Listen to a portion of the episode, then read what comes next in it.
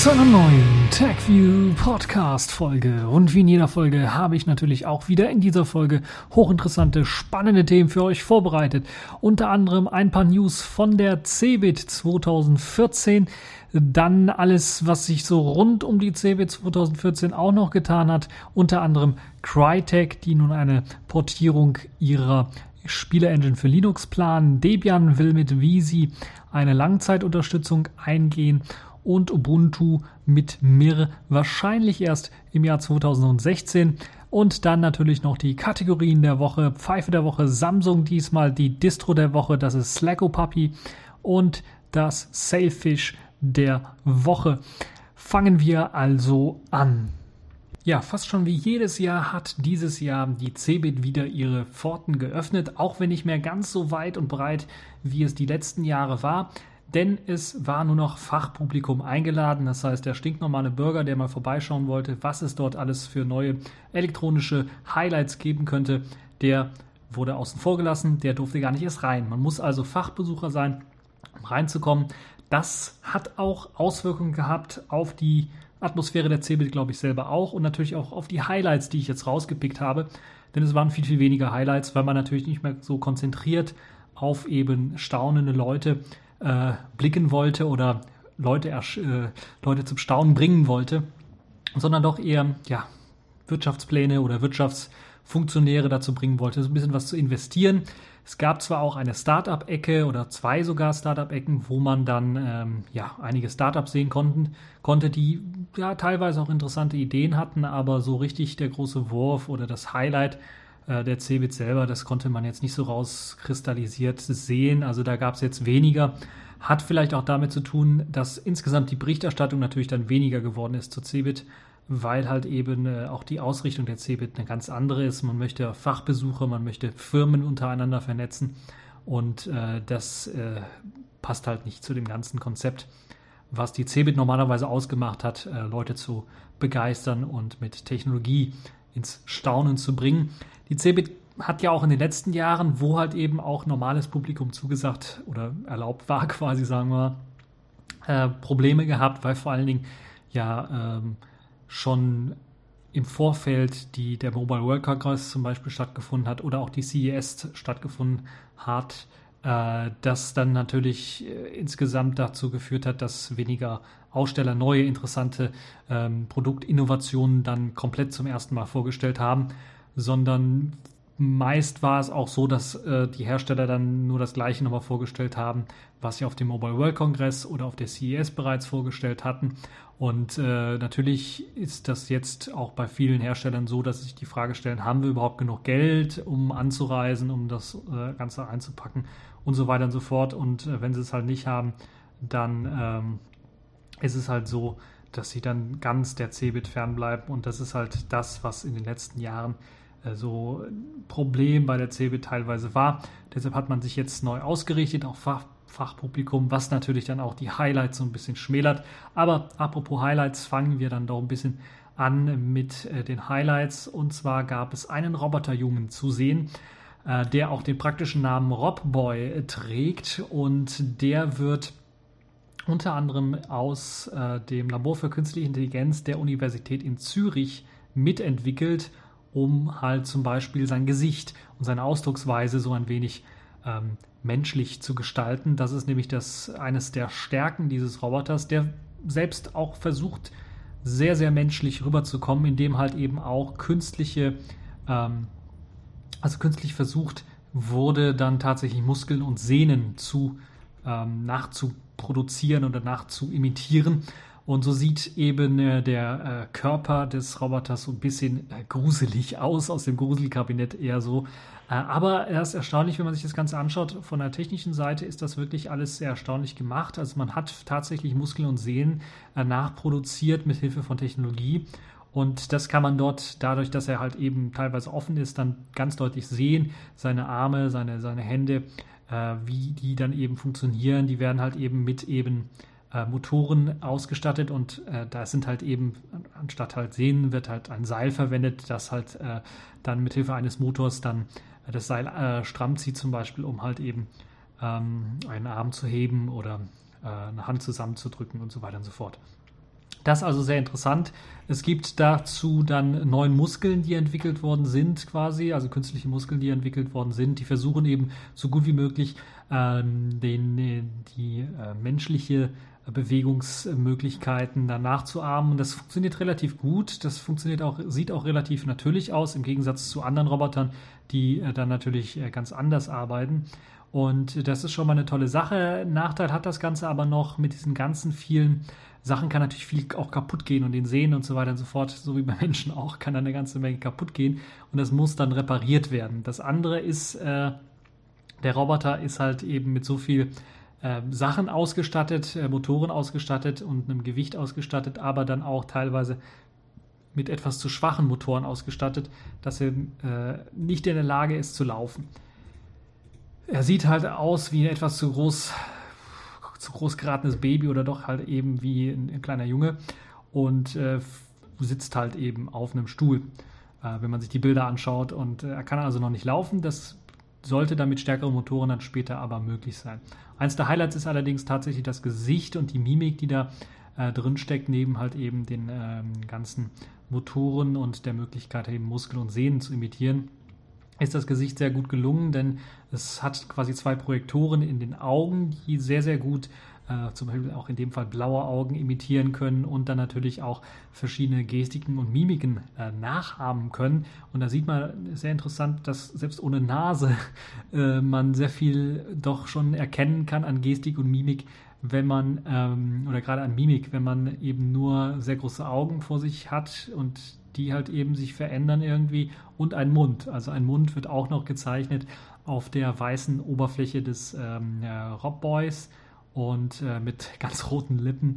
Aber die bewegen sich halt dann auch und wenn er spricht zum Beispiel oder also sie können halt eben auch ähm, ein, lachendes oder weinendes Gesicht oder trauriges Gesicht zeigen, was äh, sehr interessant ist. Das Ganze funktioniert dann mit einem Projektor, der ähm, ja quasi dieses comicartige Gesicht dann zeichnet auf eben, ähm, äh, also ein Projekt, also ein Beamer steckt dahinter, der halt eben dann äh, mit, mit, äh, mit einem Anstrahlen äh, dann zum Beispiel die Augen oder eben den Mund von äh, innen auf das Gesicht projiziert. Also von innen wird das Ganze nach außen projiziert. Und äh, es gibt dann auch noch zwei Linsen vor dem Beamer, die dafür sorgen, dass die Mimik auch groß genug ist damit eben das Ganze nicht zu klein, allzu klein aussieht. Ähm, man hat natürlich dann äh, extra auch dieses Comicartige gewählt, weil halt eben äh, er nicht allzu menschlich rüberkommt bisher, dieser Rob Boy.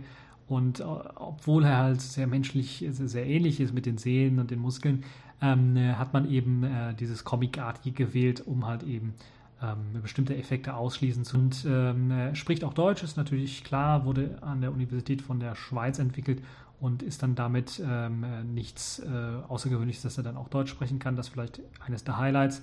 Äh, wie es mit so einer Spracherkennung oder sowas aussieht, hm, müssen wir mal schauen. Äh, das, das kommt noch alles. Er wurde, glaube ich, innerhalb von neun Monaten auch irgendwie zusammengefrickelt oder zusammengeklempnert. Deshalb kann er auch noch nicht laufen und so weiter und so fort. Das wird aber alles noch kommen, hat man versprochen. Und ähm, Ihr könnt euch das äh, Video zu dem Robboy auch anschauen. Es gibt dort einen sehr interessanten Bericht auf äh, Golem über den Robboy und da gibt es halt eben auch viele Bilder und auch ein Video, was ihr euch anschauen könnt, wo ihr dann seht, wie er beispielsweise äh, Publikum begrüßt, wie die Gestik und Mimik dann funktioniert und dass tatsächlich auch, äh, so finde ich zumindest, die Bewegungen des äh, Roboters etwas flüssiger, etwas natürlicher wirken, als das bei vielen anderen Robotern der Fall ist. Dadurch, dass man halt eben diese Muskeln und Sehnen nachgeahmt hat von einem Menschen, wirkt das alles viel, viel äh, geschmeidiger und flüssiger. Und bin, ich bin echt gespannt, wie das dann in Zukunft aussehen wird, ähm, wenn dieser Roboter weiterentwickelt wird, wenn er das Gehen, das Laufen lernt. Ähm, Vielleicht müsste da an dem Gesicht noch was angepasst werden. Also eine Nase könnte man den, glaube ich, doch schon spendieren. Äh, äh, ansonsten äh, ist das, glaube ich, eine tolle, tolle Sache. Und äh, das ist etwas, was, glaube ich, dann auch Leute begeistern kann, als auch außerhalb des, äh, des äh, Fachpublikums, was da eingeladen worden ist bei der CeBIT, was sehr interessant ist, was ihr euch dann anschauen könnt, was ich dann natürlich auch verlinken werde. Äh, und äh, ja, da könnt ihr dann Spaß mit haben. ich würde mir sowas wünschen, wenn man sowas vielleicht in einer etwas kleineren Ausführung dann wirklich mal auch nach Hause nehmen könnte. Ähnlich wie dem Raspberry Pi, dann vielleicht auch selber zusammenfrickeln und basteln könnte mit. Ähm, das wäre wirklich eine tolle Sache, wenn man dann halt so ein Kit quasi davon erzeugen könnte, äh, was natürlich dann ein bisschen was kosten könnte, aber was dann sicherlich dann die Leute ein bisschen was begeistern könnte für eben auch die Robotik, was ja in den letzten Jahren so ein bisschen dann doch, äh, wo die Begeisterung aus meiner Sicht zumindest hier in Europa ein bisschen was äh, eingeschlafen ist, was das Thema angeht. Also eine sehr, sehr interessante Sache. Der Rob Boy äh, Roboterjunge auf der CeBIT 2014. Ja, erstaunlich fast schon für die Cebit ist es, dass ähm, ein neues Smartphone vorgestellt worden ist. Zumindest hat man es auf dem Mobile World Congress so, glaube ich, noch gar nicht gesehen. Und das ist halt das, was mich doch ein bisschen was interessiert hat. Es ist ein äh, Smartphone mit einem E-Ink-Display, also jetzt nicht das Jotaphone oder Jotaphone, wie man sagen würde, was ja auch in der Zweier-Version vorgestellt worden ist auf dem Mobile World Congress, sondern ein äh, Smartphone namens Onyx oder vom Hersteller auch Onyx. Äh, und ähm, ja, das Smartphone selber heißt äh, Books E43, also äh, etwas ein sperriger Name. Auf jeden Fall ist das ein Smartphone, das halt mit einem einzigen Display daherkommt und dieses Display ist ein E-Ink Display und dank dieses E-Ink Displays soll tatsächlich dieses Gerät dann natürlich eine sehr, sehr lange Akkulaufzeit haben. Also man spricht hier von mehreren Wochen. Ähm, ein bis zwei Wochen sollte das Teil dann also doch aushalten weil halt eben dadurch wenig Strom verbraucht wird, halt eben nur beim Umschalten von einem äh, Menüpunkt beispielsweise zum anderen wird dort eben Strom verbraucht. Praktisch für den Stromverbrauch ist natürlich auch die ganze Leistung, die das Gerät bringt, etwas abgespeckt. Es wird ein Cortex A5 Prozessor verwendet mit einer 1 GHz Taktfrequenz und 512 MB RAM, genauso wie 512 MB Flash-Speicher, also interner Speicher der mittels äh, MicroSD-Kartenslot allerdings natürlich auch erweitert werden kann, glücklicherweise. Ansonsten gibt es äh, moderne Technik auch. WLAN N ist mit dabei. Als äh, Standard wird, wird unterstützt. Bluetooth 2.1 ist mit dabei. Und äh, ähm, GPRS und Edge kann genutzt werden für Internet. Äh, was so ein bisschen ja, nicht mehr modern ist, aber ich schätze mal auch wegen des E-Ink-Displays und wegen ähm, des Preises, den das Gerät dann wahrscheinlich dann kosten wird, ist es wohl eher für Einsteiger gedacht und äh, nicht so sehr für äh, Leute, die tatsächlich eine, eine volle Multimedia-Zentrale haben wollen, sondern eher als, ähm, ja, sagen wir mal, ähm, als Feature-Phone-Ersatz. Es besitzt einen 1800 mAh Akku. Das zeigt ja auch schon mal, dass das jetzt nicht so mit diesen 3000 mAh Akkus oder noch höher, größeren Akkus dann äh, mithalten kann, was das angeht. Trotzdem soll es halt eine Woche oder fast zwei Wochen Akkulaufzeit bieten, je nachdem, wie, man's, wie stark man es denn tatsächlich nutzt. Und setzt allerdings auf einem Betriebssystem auf, wo ich mich dann wirklich am Kopf kratze und frage, hat man auch tatsächlich so lange gebraucht, um das System zu entwickeln oder das System zu portieren oder weshalb hat man einfach Android 2.3.5 genommen?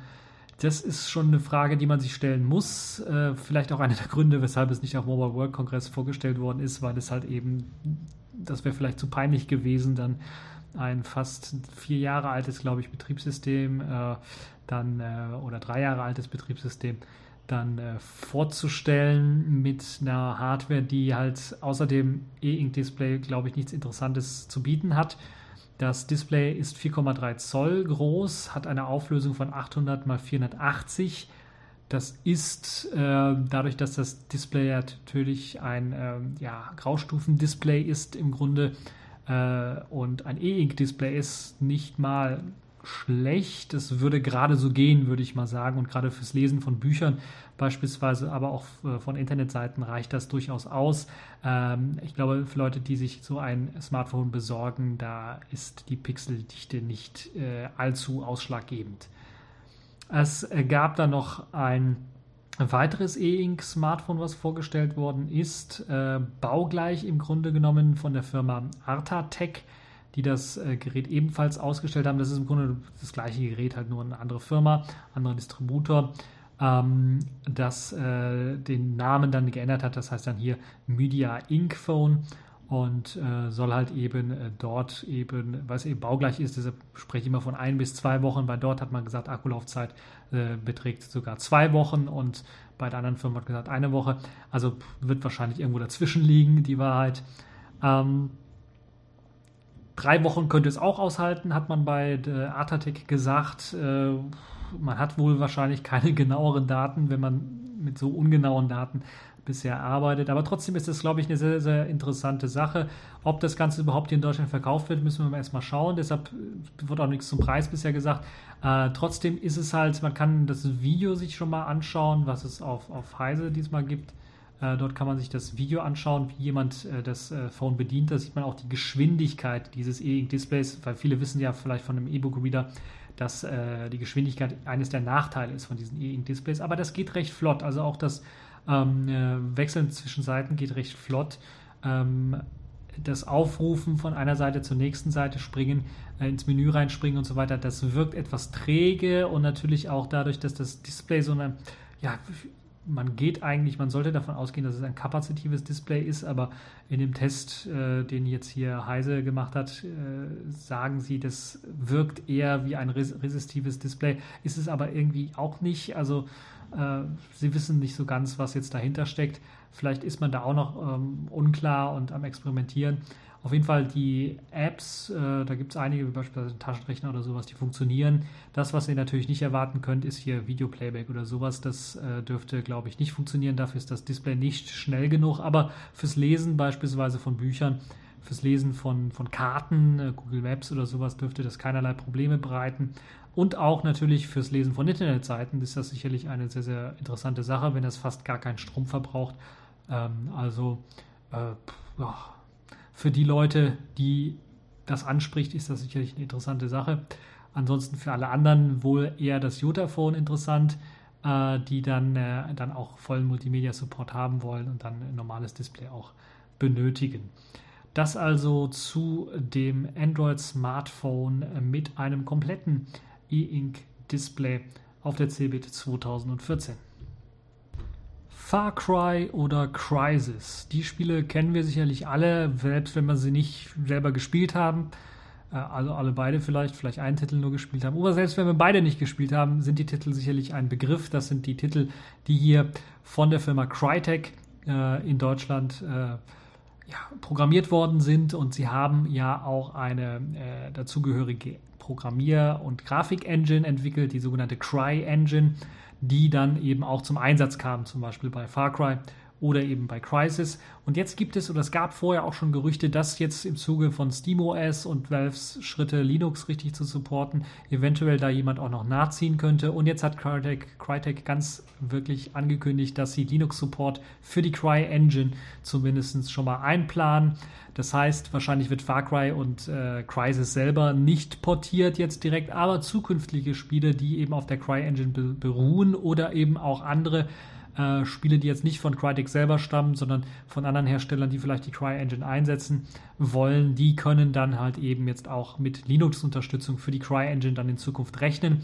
Und das könnte eine sehr, sehr interessante Sache werden. Äh, dies alles hat man auf der Game Developers Konferenz in San Franciscos, Francisco ähm, äh, will man das äh, dort äh, also vorstellen. Man hat angekündigt, diese Cry-Engine schon fertig zu haben oder dort zumindest vorstellen zu können.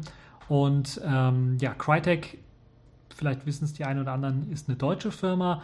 Die haben ihren Sitz in Frankfurt am Main und sind halt eben ähm, jetzt auch auf dem Zug aufgesprungen, Linux Games quasi zu unterstützen. Und äh, die äh, Game Developers Konferenz, wo halt eben dann wahrscheinlich auch erste Bilder zu sehen sein werden unter Linux von der CryEngine, die findet statt zwischen dem 17. und 21. März. Äh, da können wir also drauf gespannt sein, was es dort so alles Interessantes äh, gibt und zu sehen gibt. Ähm, das heißt, ab morgen, wenn ich mich nicht irre, fängt das Ganze an und äh, ich schätze mal, man wird dann ähm, ja, nächste Woche vielleicht was äh, davon sehen oder berichten können. Vielleicht wird es auch Ankündigungen geben für einige Spiele. Das wäre nämlich sehr, sehr interessant, wenn nicht nur die Engine portiert äh, wäre, sondern wenn man auch schon ein paar Spiele sehen könnte. Beispielsweise Crytek's Rise Son of Rome beispielsweise, das ja dann äh, ein neues Spiel ist, was äh, dann auch äh, dadurch glänzt, dass es halt sehr äh, genaue Charakterzeichnungen und äh, Charaktere dann sehr detailliert darstellen soll. wenn das eben dann eventuell auch schon auf Linux gezeigt wird, wäre das ein erster Schritt in die Richtung, wo man sagen könnte, okay, das Spiel könnte eventuell dann auch unter Linux dann rauskommen. Also eine sehr positive Nachricht für alle diejenigen, die unter Linux richtig zocken wollen, mit richtig professionellen, äh, hoch äh, aufwendigen 3D äh, die können jetzt in Zukunft darauf hoffen, dass es auch von, von der Firma Crytek eventuell Spiele gibt oder zumindest auf der CryEngine beruhende Spiele dann geben wird.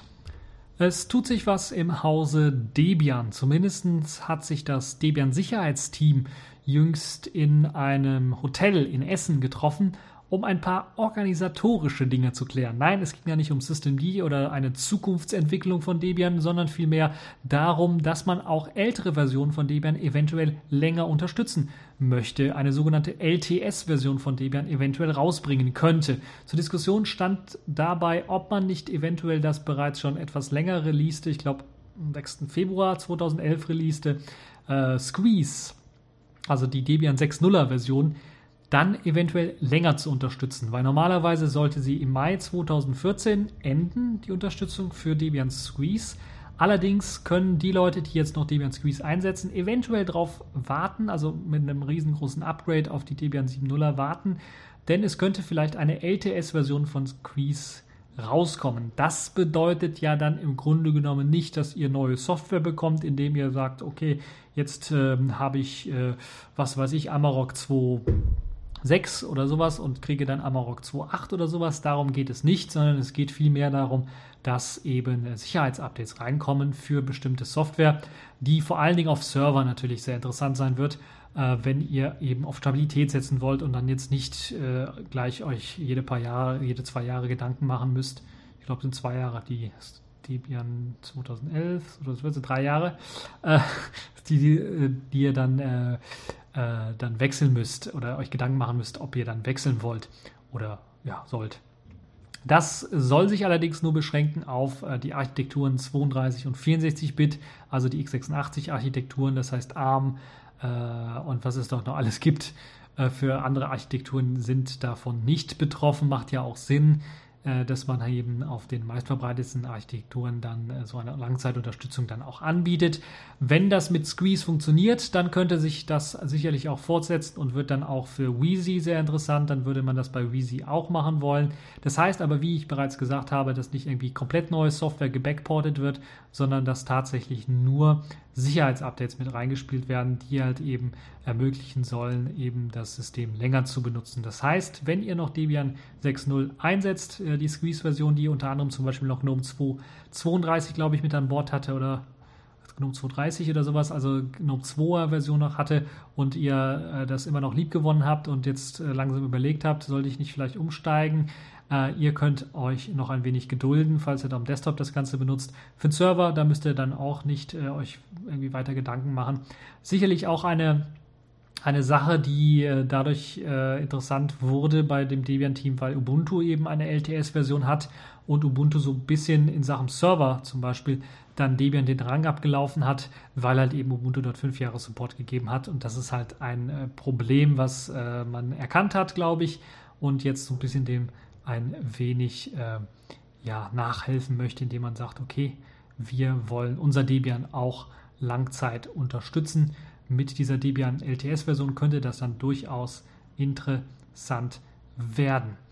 Ähm, es sollen halt eben dann auch zu den Sicherheitsupdates, die veröffentlicht werden sollen, so jetzt zum Beispiel Squeeze, auch noch dazugehörige Sicherheitsmeldungen dann noch spezieller publiziert werden, die dann den, gerade den Serveradministratoren, glaube ich, sehr aufschlussreich dann äh, zeigen sollen, was dort tatsächlich äh, in dieser Debian-Version alles gefixt worden sind, an äh, Patches, an Bugs, die mit eingeflossen sind. Und das könnte, glaube ich, dann auch sehr, sehr interessant sein für die Leute, die vielleicht eine auf Debian basierende Linux-Distribution rausbringen wollen, wenn sie sich sicher sein können, dass die Basis zumindest äh, dann fünf Jahre lang äh, supported wird und mit Sicherheit Update äh, dann Sicherheitslücken gestopft werden, was sicherlich eine sehr, sehr interessante äh, Sache ist, äh, ob man hier und da eventuell zum Beispiel dann auch äh, Rückportierungen sehen wird von neueren Programmen, was ich ja vorhin noch ausgeschlossen habe, aus Sicherheitsgründen könnte durchaus möglich sein, dass das der Fall sein wird. Da müssen wir aber noch mal schauen, wie sich das weiterentwickelt und ähm, wie eben sich dieses Debian LTS eventuell dann fortentwickeln wird. Ja, von einem Debian zu einem anderen Debian-Derivat, nämlich Ubuntu. Dort gab es auch eine Meldung, die so ein bisschen aufhorchen lässt für alle diejenigen, die Mirre zum Scheitern verurteilen wollen.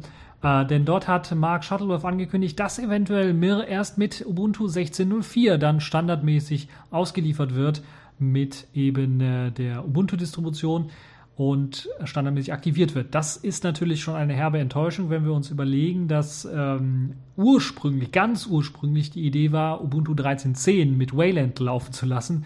Dann ist man auf Mirre geschwenkt und wollte eigentlich ähm, dann äh, aller spätestens mit der 14.10er Version dann Mirre, also auf Mirre komplett umsteigen. Die Pläne sind anscheinend rum, also Oktober diesen Jahres wird wahrscheinlich nichts mit mir, sondern es wird vielleicht noch ausgeliefert, wie jetzt hier bei der 14.04er Version. Man kann es parallel eventuell mal installieren, wenn man möchte. Das war es aber dann auch. Äh, das ist schon ein bisschen enttäuschend, aber zeigt auch schon mal so ein bisschen, dass äh, Canonical äh, so ein bisschen dem Desktop den Rücken kehrt.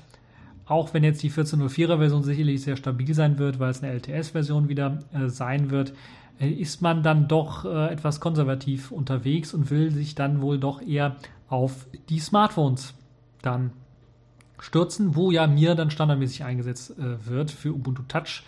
Ähm, und das könnte doch durchaus interessant sein, weil dann haben wir schon ein, äh, dann haben wir nämlich das, den, den kuriosen Fall, der so ein bisschen auch so ein bisschen widerspiegelt, äh, wie es in der, ja, in der Technologiewelt so ein bisschen jetzt aussieht dass wir die Innovationsplattformen oder die neuen Innovationen, die hier rauskommen, nicht das erste Mal auf dem PC laufen sehen oder stabil laufen sehen, sondern oder im produktiven Einsatz haben, sondern eher in unserer Hand haben, also in unserem Smartphone haben. Ich erinnere da an Wayland, was momentan sogar auch sehr gut und äh, sehr flüssig auf meinem Jolla-Phone beispielsweise läuft. Also Jolla-Phones und äh, dann mit Mir was dann auf Ubuntu Touch Phones laufen wird. Da sind ja auch einige angekündigt, schon von zwei Herstellern und die sollen auch dieses Jahr rauskommen. Und das könnte dann durchaus interessant sein. Dann haben wir nämlich die wirklich kuriose Situation, dass wir wirklich zwei neue Zukunftstechnologien das allererste Mal auf Smartphones laufen haben und nicht direkt auf dem Desktop-PC. Äh, ein Vorteil für viele Nutzer, die gesagt haben, okay, das wird eine Katastrophe, weil es sehr instabil wird und äh, Probleme bereiten wird, dass mir so hat zumindest ähm, Mark Shuttleworth gesagt, dass eben Mir erst reinfließen soll oder erst zum Standard erklärt wird, wenn es rock solid sei. Dass das in der Vergangenheit nicht immer so funktioniert hat mit äh, den anderen neuen Technologien, die in Ubuntu reingeflossen sind, dass, ähm, ja, Puls Audio fällt mir da zum Beispiel ein oder andere Geschichten. Äh, das ist irgendwie dahingestellt, sei dahingestellt. Aber ich bin fast sicher, dass es für Ubuntu 14.10 eventuell doch schon eine Möglichkeit geben wird, dann auch Mir komplett einsetzen zu können, zumindest auf Open Source Treibern einsetzen zu können und äh, dann den Desktop mal auszuprobieren. Und ähm, dass das dann noch ein Jahr oder fast zwei dauern wird, bis das sich richtig stabilisiert, ist so ein wenig ja, traurig, ähm, weil ich dann glaube, dass wir spätestens im nächsten Jahr sicherlich schon Wayland Clients oder stabile Wayland Distributionen sehen werden. Und das könnte dann wirklich Ubuntu und dem Mir-Projekt den Garaus machen. Zumindest auf dem Desktop. Also ich könnte mir durchaus vorstellen, dass äh, Canonical sagt, okay, wir werden weiterhin Mir für unsere mobile Plattform verwenden, weil die ja dieses Jahr bereits rauskommt und standardmäßig dort eingesetzt wird. Und man wird sicherlich dort auch einiges lernen äh, an Dingen, die eventuell nicht fun so funktionieren, wie man sich das gesagt hat, ähm, was man dann auch im Desktop übertragen könnte. Aber es könnte durchaus sein, dass dann Canonical sagt, okay, für den Desktop selber werden wir wahrscheinlich doch vielleicht mal Wayland ausprobieren oder Wayland antesten, um halt den Desktop ja auch kompatibler zu machen zu den Rest Das könnte sehr, sehr interessant sein. Da müssen wir mal schauen, wie sich das weiterentwickelt. Canonical oder gerade auch Mark Shuttleworth hat sich ja in letzter Zeit doch ein bisschen was einsichtiger gezeigt, wenn ich da an Upstart versus Systemd denke. Und wo man sich dann doch auf Systemd jetzt geeinigt hat, dass das äh, dann in Zukunft auch bei Ubuntu eingesetzt wird. Dann könnte, also ich könnte mir so eine ja, so eine 180-Grad-Wendung doch nochmal vorstellen, auch beim Display-Server, dass man eventuell einsichtig ist und sagt, okay, das ist jetzt viel zu viel Arbeit für uns alleine und wir kriegen das nicht richtig hin. Äh, da gehen wir oder wir wollen kompatibel bleiben, um es halt eben nicht allzu negativ klingen zu lassen. Wir wollen kompatibel bleiben, wir wollen mit der Open Source Community besser zu, äh, zusammenarbeiten und aus diesem Grund wechseln wir zu äh, Wayland. Das könnte ich mir auch durchaus vorstellen. Zumindest äh, ja, eine sehr interessante Einschätzung von Mark Shuttleworth, dass halt eben mehrere wahrscheinlich nicht vor der Ubuntu 16.04er Version rauskommen wird. Und das ist doch schon ein Paukenschlag, wie ich finde. Und ähm, ja, eure Meinungen ist jetzt, eure Meinung ist jetzt gefragt. Was sagt ihr dazu? Ist das eventuell äh, das Aus für Mir oder kann Canonical dann doch äh, so zweigleisig fahren, dass sie sagen, okay, wir machen das für rock solid für eben unser Ubuntu Touch und dann später packen wir das auch auf den Desktop und äh, garantieren dann, dass es vernünftig und stabil läuft. Da würde mich tatsächlich eure Meinung interessieren. Was haltet ihr von dem äh, ja, Mir-Konzept von Canonical und jetzt, äh, wie man es tatsächlich auch einsetzen möchte und eventuell auch auf den Desktop bringen möchte? Accepted. Connecting. Complete. System activated. All systems operational.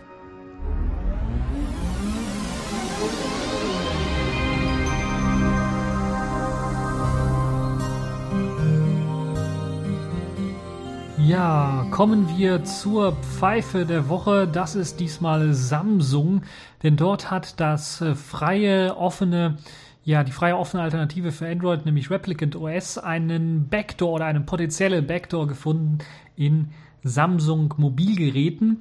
Davon betroffen sind quasi alle Android-basierenden äh, Galaxy-Geräte, also auch die Tablets, nicht nur die Smartphones und sogar auch das Nexus S. Jetzt fragt ihr euch, Backdoor? Android? Das ist doch Open Source. Das geht doch gar nicht. Das entdeckt man doch sofort.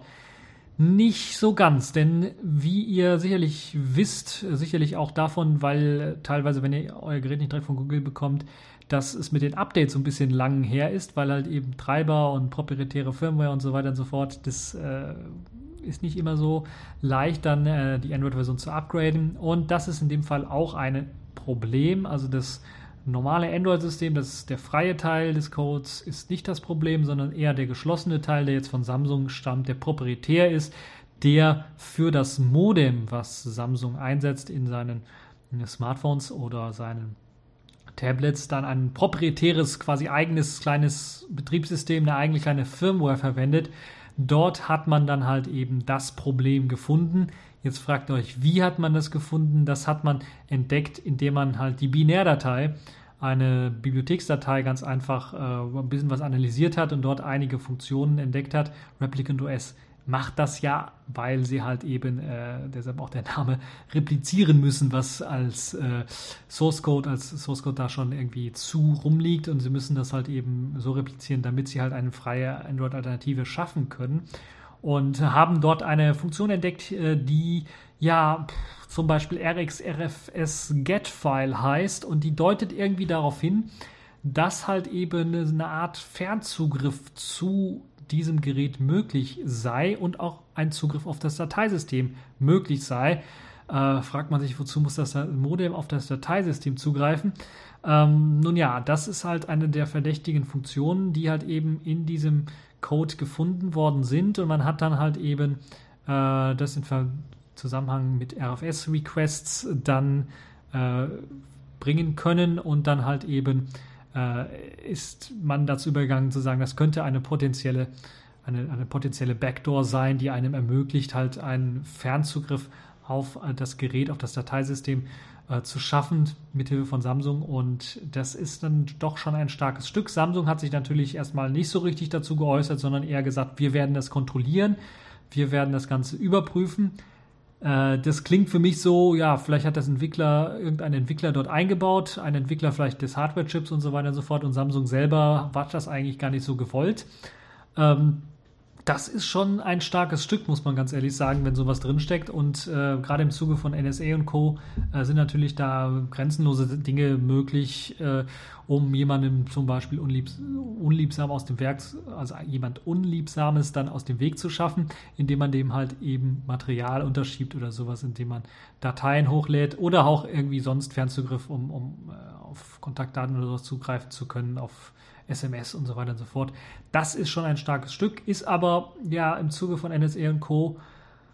Ja, eigentlich nichts mehr Überraschendes, sondern da geht man eigentlich von aus. Es ist nur schön, dass es jetzt rausgekommen ist und es ist äh, ja schade, dass Samsung selber da so ähm, ja schlampig gearbeitet hat, sagen wir mal so, weil sie sind ja jetzt in Südkorea angesiedelt, müssen jetzt also nicht unbedingt mit der NSA zusammenarbeiten und äh, ja, da fragt man sich, warum gibt es halt diese Backdoor dann? Äh, kommt sie vielleicht von einem Zulieferer, von einem Entwickler, der mit der NSA verbandelt ist und so weiter und so fort oder mit anderen geheimdienstlichen ähm, ja, Gruppierungen? Da müssen wir uns äh, nochmal äh, Gedanken machen drüber. Und äh, sollte, man sollte sich zumindest äh, bei den Geräten, die man dann da benutzt, immer im Klaren sein, dass die eben nicht nur abgehört werden können, sondern dass da eventuell sogar auch rummanipuliert werden kann. Und das ist das Traurige, aber da müssen wir wohl in Zukunft mit leben. Ähm, irgendwie. Kommen wir zu einem etwas erfreulicheren Thema, nämlich der Distro der Woche. Dies ist diesmal Slacko Puppy 5.7. Ja, Puppy Linux kennt man sicherlich. Das ist das einzige Linux halt eben mit so einem kleinen, äh, ja, sagen wir mal, Plüschhund fast schon als im Gesicht. Und dort ist jetzt die Slackware-basierende Version, die sich eben Slacko Puppy nennt, rausgekommen in der Version 5.7. Und das Tolle an dieser Version oder allgemein an den Release Notes dieser Version ist, dass da sehr, sehr, sehr, also wirklich so genau ein äh, Release Notes habe ich sicherlich kaum gesehen. Also sehr, sehr genau beschrieben wird, was man dort geändert hat. Äh, und jede dieser Änderungen ist auch noch mit einem Link, der zu einem Blog-Eintrag führt, dann äh, nochmal aufgeführt, wo ganz genau steht, was dort gemacht wurde. Ähm, teilweise verständlich, teilweise etwas unverständlicher trotzdem eine sehr, sehr interessante Sache, wenn man dann mal auch die Geschichte erleben möchte, wie sich jetzt äh, diese Version dann geändert hat oder was dort geändert worden ist und was für Erkenntnisse äh, der oder die Entwickler dann dort äh, tatsächlich äh, gewonnen haben. Und das ist eine beachtlich lange Liste von äh, Dingen, die sich äh, dort geändert haben. Und ähm, die betreffen nicht nur Slacky, Slacko Puppy selber, sondern auch die anderen basierenden, auf anderen Plattformen basierenden ähm, ja, Teildistributionen, beispielsweise Precise, was auf Ubuntu dann basiert, auf Ubuntu Precise in dem Fall basiert, also binär kompatibel ist zu Ubuntu Precise. Äh, dort gibt es einige Änderungen, die man auch lesen kann. Und halt eben Slacko Puppy selber, das halt eben auf Slackware basiert oder mit Slackware kompatibel ist. Die wichtigsten Neuerungen ähm, gegenüber von der 5.6er Version ist zum einen, dass man ein neues Bildsystem genutzt hat. Ähm, und äh, das sorgt dann natürlich äh, dafür, dass die ISO anders gebaut worden ist. Aber man hat auch eine neue Basis benutzt, nämlich diesmal Slackware 14 als Basis genutzt, sodass ihr Binärdateien von Slackware 14 auch auf Slacko Puppy 5.7 einfach installieren könnt. Es gibt einen neuen First-Run-Assistenten, der dann ähm, euch beim ersten Start so ein bisschen behilflich ist. Gleiches gilt auch für den Willkommen-Bildschirm, der so ein bisschen abgedatet worden ist. Aber es gibt auch einen neuen Kernel mit F2FS Support, also dem Support für schnelle Flash Drives, was sehr interessant ist, weil ich Puppy Linux ja eigentlich doch eher von ähm, ja, alter Hardware kenne oder Unterstützung für alte Hardware. Äh, so bietet es das jetzt in dem Fall auch an, aber mit neuesten, modernsten Komponenten. Unter anderem ist dabei, wenn ihr einen Non-PAE-Kernel benötigt, also noch einen alten Celeron-Prozessor beispielsweise besitzt, der eben kein PAE unterstützt, kein Physical Address äh, Extension dem kann äh, man dann betreiben mit einem 3.4er Kernel, das ist der 3482er Kernel, muss ein LTS-Kernel sein, wenn man da schon bei 82 angekommen ist. Ansonsten gibt es für alle anderen äh, den äh, auch LTS, bekannten LTS-Kernel 3.10 in der Version 13.32, den ihr dann mit PAE-Support bekommt. Ansonsten gibt es dann auch noch viele grafische User Interface Improvements, also Verbesserungen, was zum Beispiel Icons und so weiter angeht, die jetzt noch klarer und deutlicher sind. Außerdem wurden auch die proprietären Grafiktreiber ähm, äh, aktualisiert, darunter natürlich Nvidia und ATI und auch die Unterstützung für einige ja, ältere Karten, sogenannten Legacy Devices gibt es dort auch. FFmpeg 2.0 gibt es jetzt als Unterstützung und auch gleichzeitig die Unterstützung für eben die eigenen Multimedia-Programme wie P-Music oder M-Player, die dort ausgeliefert werden. Äh, die unterstützen jetzt auch FFmpeg 2.0 oder werden damit ähm, dann mit der Unterstützung ausgeliefert. Es gibt einen neuen äh, aktualisierten Joe's Window Manager. Joe's Window Manager ist ja so eine Art ja, IceVM-Clone, würde ich mal fast schon sagen, oder Windows 95-Clone, könnt ihr euch selber anschauen in den Screenshots. Ähm, sehr, sehr schlank und sehr, sehr schnell. Und dort gibt es halt eben auch einige Verbesserungen, die allerneueste Version davon. Und viele weitere Programme, die halt eben auch geupdatet worden sind. Slacko Puppy ist sehr, sehr interessant für alle diejenigen, die vielleicht mal so ein System, also USB-Stick-System benutzen wollen, weil normalerweise, oder das Puppy Linux allgemein. Ihr könnt euch andere Basisversionen ja da auch auswählen, also Vary und, und Precise und wie sie alle heißen, könnt ihr euch alle aussuchen. Ähm, dort gibt es halt eben die Möglichkeit, das auf einem USB-Stick zu packen. Dann wird eine Persistenz äh, könnt ihr euch einrichten, dann alle Sachen dann nochmal auf dem USB-Stick speichern und so weiter und so fort. Und weil eben die Version so klein ist und weil halt eben so kleine, viele leichtgewichtige Programme äh, dort ausgeliefert werden, ist es auch meistens möglich, bei den modernen Maschinen sowieso, die ganze Distribution in den RAM zu laden und dann läuft das ultra schnell. Das solltet ihr euch einfach mal antun, mal rumsurfen mit halt eben einem im komplett im RAM laufenden System. Das ist ultra schnell und so schnell habt ihr sicherlich noch nie rumgesurft. Deshalb kann ich das durchaus empfehlen. Falls ihr so eine Surfstation aufbauen wollt oder sowas ähm, oder mal ein Live-System haben wollt, was relativ schnell hochgefahren ist und auch auf älteren Rechnern eventuell dann hochfahren könnte, äh, dann habt ihr sicherlich die Möglichkeit dann mit äh, Puppy Linux oder jetzt Slacko Puppy in dem Fall dann eure Linux-Distribution mit eurer Basis des Vertrauens dann einfach mal auszuprobieren. Viele, viele interessante Tools sind bereits schon dabei. Ihr könnt, ihr findet den Download-Link und natürlich die Release Notes, also vor allem die Release Notes und da ist der Download-Link drin für Puppy Linux dann auch in den Show Notes und dort findet ihr dann sogar äh, zum Beispiel Precise Puppy, also die Ubuntu-basierende Version in Version 5.7.1 und äh, die letzte Very äh, Puppy ähm, Version in Version 5.5. Ansonsten das also zu der Distro dieser Woche. Kommen wir zur letzten Kategorie der Woche. Das ist diesmal Selfish der Woche oder Selfish OS der Woche.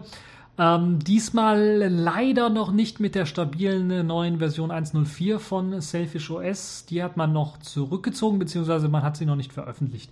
Äh, sondern dort gibt es noch wohl einige kleine Schwierigkeiten hier und da oder man hat äh, noch, äh, man ist noch nicht, äh, man hat noch kein sauberes Gewissen und will noch einige Bugs hier und da fixen. Ähm, das könnte also interessant werden. Eventuell dann doch nächste Woche erst die stabile Version. Diese Woche wird es wahrscheinlich nichts mehr mit der Version, nächste Woche erst. Deshalb habe ich mir ein anderes äh, Programmchen rausgesucht und zwar mein eigenes Programmchen, was ich mal wieder geupdatet habe, nämlich den WebCat Browser. Dort habe ich nämlich einige interessante neue Funktionen mit eingebaut, ist ein ganzer Schlag an neuen Funktionen mit reingekommen. Zum einen natürlich jetzt endlich die Unterstützung für eben die Möglichkeit, granular auszuwählen. Ich möchte den Cache löschen, ich möchte die Cookies löschen oder ich möchte beides löschen, Cache und Cookies äh, oder auch die History löschen. Ähm, die drei Funktionen sind jetzt mit eingebaut worden, sodass wenn ihr irgendwie mal was löschen möchtet an privaten Daten, könnt ihr das jetzt auch machen. Müsst da nicht manuell irgendwie rangehen, sondern das ist jetzt alles möglich im User Interface selber unter den Einstellungsmöglichkeiten ist das alles möglich. Es gibt auch schöne Remorse-Pop-ups, ähm, die einen dann das Löschen ermöglichen oder einen Countdown anzeigen fürs Löschen von äh, Cache-Cookies und so weiter und so fort. Dann gibt es auch jetzt die Funktion, dass ihr Bookmarks endlich auch umbenennen könnt. Vorher war es halt eben nur möglich, dann äh, einen Bookmark anzulegen, eventuell auch manuell anzulegen, um dann manuell irgendwie den Titel zu ändern. Ansonsten, wenn ihr einfach eine, eine Webseite bookmarken wolltet, auf der Webseite wart und auf den Stern geklickt hat, habt, dann wurde die Webseite mit dem Titel einfach in den Bookmark übernommen und man konnte dann nicht irgendwie das Bookmark äh, äh, umbenennen. Das ist jetzt möglich, könnt ihr jetzt umbenennen, sodass ihr dann auch eure eigenen Namen dort setzen könnt für eure Bookmarks. Das äh, sicherlich eine tolle Funktion. Und dann gibt es auch, hurra, hurra, YouTube Streaming Support. Das wurde so ein bisschen angefragt und war ja vorher eigentlich auch schon drin. Äh, mit der mobilen YouTube-Seite hat das nur so ein bisschen Probleme gemacht, weil halt eben die mobile YouTube-Seite erkannt hat, okay, das ist jetzt hier ein Browser so und so und der will einen RTSP-Stream, bieten wir ihm das Schlechteste an, weil das unbekannt ist, das Schlechteste an, was wir so haben. Das war dann, glaube ich, meistens 144p Videos, Flash-Videos, die dann hm, äh, eventuell dann an den äh, Videoplayer eurer Wahl, natürlich am besten an meinen LLs Videoplayer, dann geleitet wurde und deshalb habt ihr meistens schlechten, äh, ja, schlechte Videos da gesehen, wenn ihr da auf den Play-Button geklickt habt, geklickt habt. Deshalb gibt es jetzt besseren äh, Videosupport, gerade für YouTube auch. Wenn ihr eine YouTube-Seite aufruft und die YouTube-Seite funktioniert einigermaßen, wird euch unten eine Leiste angezeigt. Uh, ihr müsst also nicht auf den Play-Knopf drücken des Videos selber, das funktioniert nicht, weil dann würdet, würdet ihr wieder diesen schlechten RTSP-Stream bekommen sondern ihr kriegt eine Leiste angezeigt, äh, wo ihr dann links einen Play-Knopf habt. Wenn ihr da drauf drückt, dann wird eben versucht, die beste Auflösung, also 720p, ähm, Video, das Video dann direkt wiederzugeben mit eben dem Lieblingsplayer, der sowas kann, oder in dem Fall halt eben der, mein Player, LS Video Player. Ich glaube, den habe ich da hardcodiert weil es äh, eine HTTP-Adresse ist, die eben das äh, 720p-Video hat und keine RTSP, wo man dann irgendwie sagen könnte, okay, mach das mit meinem Typen oder so. Äh, und ähm, das, also das, 720p wird versucht, wenn das nicht funktioniert, wenn man kein 720p-Video kriegt, dann wird 480p gewählt. Wenn das nicht geht, dann 360p. Und wenn das auch fehlschlägt, dann 240p. Das heißt, im allerschlimmsten Fall kriegt ihr immer noch eine bessere Videoqualität mit 240p als die 144p oder sowas, äh, die der RTSP-Stream liefert. Das Tolle ist, dass ihr neben dem Play-Button dann auch auf der ganz rechten Seite dann einen Download-Button habt und dort wird dann auch in gleicher Funktionsweise dann, wie jetzt gerade beim Play, versucht, eben das Video runterzuladen. Eben erstmal in der besten Qualität 720p oder 480p oder 360p oder 240p. Zur Auswahl steht das nicht, äh, sondern es wird dann einfach äh, das genommen, was als allererstes irgendwie funktioniert. Äh, und äh, ja, dann habt ihr auch die Möglichkeit, Videos direkt im WebKit-Browser runterladen zu können, ähm, was sicherlich auch vielleicht für den einen oder anderen sehr interessant sein könnte. Es gibt jetzt auch einen Private Mode. Vorher war ja in den Optionen schon dieser sogenannte Private Mode drin. Viele haben den nicht verstanden. Ich muss ganz ehrlich sagen, ich habe den als Entwickler auch nicht ganz verstanden. Das ist einfach eine Option, die man für WebKit setzen kann. Was die konkret macht, ist eigentlich im Grunde genommen nur die History nicht zu erweitern. Ähm, ja, ist aber nicht das, was viele Leute unter Private Mode verstehen. Deshalb habe ich einen eigenen Private Mode gecodet. Äh, der ist noch nicht perfekt, sagen wir mal so, aber man kann ihn schon ausprobieren, indem man entweder auf den Link länger geklickt hält und dann sagt, öffne im Private Mode, dann wird einfach ein neuer, äh, ein, ein neuer temporär ähm, äh, neues temporäres Browserprofil angelegt, wo ihr halt auch wirklich keine Bookmarks habt, außer die halt die vorinstallierten Bookmarks, also die vorgefertigten Bookmarks, keine Cookies, äh, keine History und so weiter und so fort. Es wird also komplett geleert und dann wird das halt ausgeführt. Und solange ihr dann diese, diese Version laufen lässt, werden natürlich dann Cookies für diese Version gespeichert. Äh, Bookmarks könnt ihr natürlich auch anlegen, wenn, wenn ihr wollt und so weiter und so fort, solange das diese, diese eine Version läuft. Schließt ihr das Programm, werden die alle komplett gelöscht. Äh, das muss man sich vielleicht im Klaren äh, sein darüber, dass halt eben auch äh, Cookies und so weiter dann weiterhin funktionieren. Das ist ja meistens auch teilweise gewollt im Private Mode, dass das funktioniert. Ähm, das also dazu, also Private Mode gibt es jetzt auch. Und es gibt jetzt auch, das hat sich einer gewünscht oder auch mehrere gewünscht, dass man jetzt auf einem Link nicht nur im Kontextmenü dann ja, öffnen kann und so weiter und so fort, dass man auch Safe auswählen kann, wenn man eben was runterladen möchte. Hat den schönen Nebeneffekt, dass das, weil ich irgendwie nicht irgendwie nach meinem Typen filtern kann, also nicht rausfinden kann, ist das jetzt eine ZIP-Datei, eine MP3-Datei, die jetzt sich hinter dem Link verbirgt, weil sie ja, ich weiß nicht, nach Dateiendungen rausfiltern wäre irgendwie blöd und nach meinem Typen funktioniert die irgendwie nicht. Deshalb Save-Funktion geht für alle Links, das heißt, alles, was sich hinter dem Link befindet, wird einfach runtergeladen im Download Manager äh, das klappt also auch mit Webseiten. Wenn ihr also Webseiten runterladen wollt, zumindest halt eben nur den Text, ähm, Bilder und so weiter und so fort werden nicht runtergeladen, dann könnt ihr das halt eben auch mit der Save-Funktion machen, die sich jetzt ähm, dort im Kontextmenü befindet. Das also die großen Neuerungen von äh, WebCat 094. Jetzt fragt ihr euch sicherlich, warum 094, weil es eben noch nicht 1.0 ist. Ganz einfach, es sind noch ein paar Features, die mit einfließen sollen, bevor ich es 1.0 nennen kann. Unter anderem ist äh, geplant, aber könnte auch sich dann nach der 1.0 irgendwie verschieben, ein, ein Adblocker, weil der äh, häufiger doch schon angefragt wurde. Aber auch der Download Manager soll ein bisschen was verbessert werden hier und da. Ähm, und ein paar andere Bugs müssen noch gefixt werden. Und das Ganze soll halt eben dann wirklich als richtig stabile Version dann mit der 1.0er dann äh, fertig rauskommen.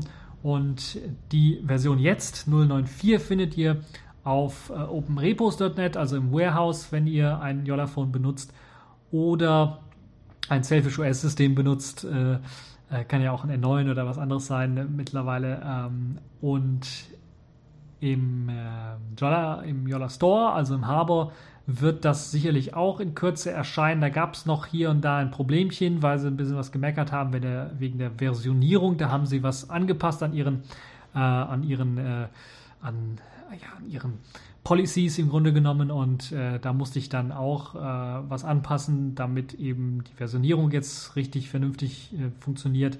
Deshalb kann das noch ein bisschen was dauern, bis dort auch dann im Harbor die Version erscheint. Ähm, was ich jetzt auch versuchen werde, ist LLs Videoplayer in den Harbor reinzubringen. Ähm, es gibt dort auch schon einen äh, YouTube-Player, äh, der so ein bisschen Konkurrenz mir macht. Zumindest hat sich der Entwickler bei mir nicht gemeldet. Vielleicht soll ich mich bei ihm melden, um halt diesen YouTube-Player ein bisschen besser zu machen, weil der ist ein bisschen was nativer und besser als mein, mein eigener Player. Äh, trotzdem versuche ich dann doch nochmal den äh, LLs Videoplayer in den Harbor reinzubringen, eventuell dadurch, dass ich die Bibliotheken, die benötigt werden, selber ausliefere in LLs Videoplayer, sodass eben das Problem mit Inkompatibilitäten zu irgendwelchen Bibliotheken, die sich ändern könnten, dann gelöst würde, so das Problem. Ich versuche das zu machen, so dass äh, dann auch mehr Leute dann im Harbor äh, dann eventuell auf diesen Player stoßen können. Ansonsten, falls ihr meine Arbeit unterstützen wollt, für den WebCat-Browser oder eben andere Programme. Ich habe ja dann noch äh, neben auch LLS Video Player dann auch noch das kleine Notizprogramm Noto. Falls ihr diese Arbeit unterstützen wollt, könnt ihr natürlich auch spenden. Die Spenden-Buttons sind jeweils in den Open Repos Links mit dabei und auch wenn ihr auf talkmemo.org in die einzelnen ähm, äh, einzelnen Threads reingeht, könnt ihr dort auch den Spendenbutton finden. Das also dazu so ein bisschen was in eigener Sache, das Sailfish äh, der Woche. Und das war es eigentlich auch schon für diese TechView Podcast Folge. Ihr habt so ein bisschen gemerkt, von der Cebit war weniger zu hören. Ich muss ganz ehrlich sagen, mein Fazit von der Cebit eher enttäuschend. Muss mal schauen, wie es nächstes Jahr aussieht, aber ich glaube, sie manövrieren sich damit ins Abseits. Äh, und das ist eigentlich schade. Und die Wirkung, die die Cebit mal hatte, so eine Außenwirkung von, ja, wir machen neue interessante Technik und wir haben hier neue interessante innovative Ideen, die ist fast komplett flöten gegangen. Es gab zwar hier und da was Interessantes und äh, ja, aber das war halt nichts Weltbewegendes, wo ich sagen würde, das kann man unbedingt in diese Sendung reinnehmen. Mm, und ja, das ist ein bisschen traurig. Naja, müssen wir mal schauen, was jetzt in den nächsten Jahren passiert, wenn sie das Konzept vielleicht noch enger zügeln und sagen, ja, noch mehr ausgewähltes Publikum lassen wir nur noch zu, dann bleiben die Türen noch mehr zu. Dann werden die Medien aber auch immer mehr verschwinden. Es gab jetzt schon sehr, sehr wenig Berichte über die CeBIT überhaupt, weil es halt wenig zu berichten gab für die ganzen Medien. Ähm, und ja, das ist eigentlich alles irgendwie traurig, finde ich. Naja, müssen wir mal schauen, wie sich es weiterentwickelt. Werden wir wahrscheinlich demnächst nur noch CES haben als interessantes äh, Medium und dann halt den Mobile World Congress und das war's dann. Äh, Im Grunde die CeBIT wird wahrscheinlich wegfallen und äh, ja, auch die Vorträge, die es vielleicht zur CeBIT gibt, wird wahrscheinlich werden wahrscheinlich sich auch irgendwann mal zurückziehen, weil das sich dann doch gerade Open Source und solche Sachen dann vielleicht doch in eigene Konferenzen zurückziehen äh, und die CeBIT dann so ein bisschen ausblutet naja, hoffen wir aufs Beste, rechnen wir mit dem Schlimmsten. Das war's für diese TechView Podcast Folge und äh, Kopf hoch. ich will nicht negativ enden. Und ja, bis zur nächsten Folge.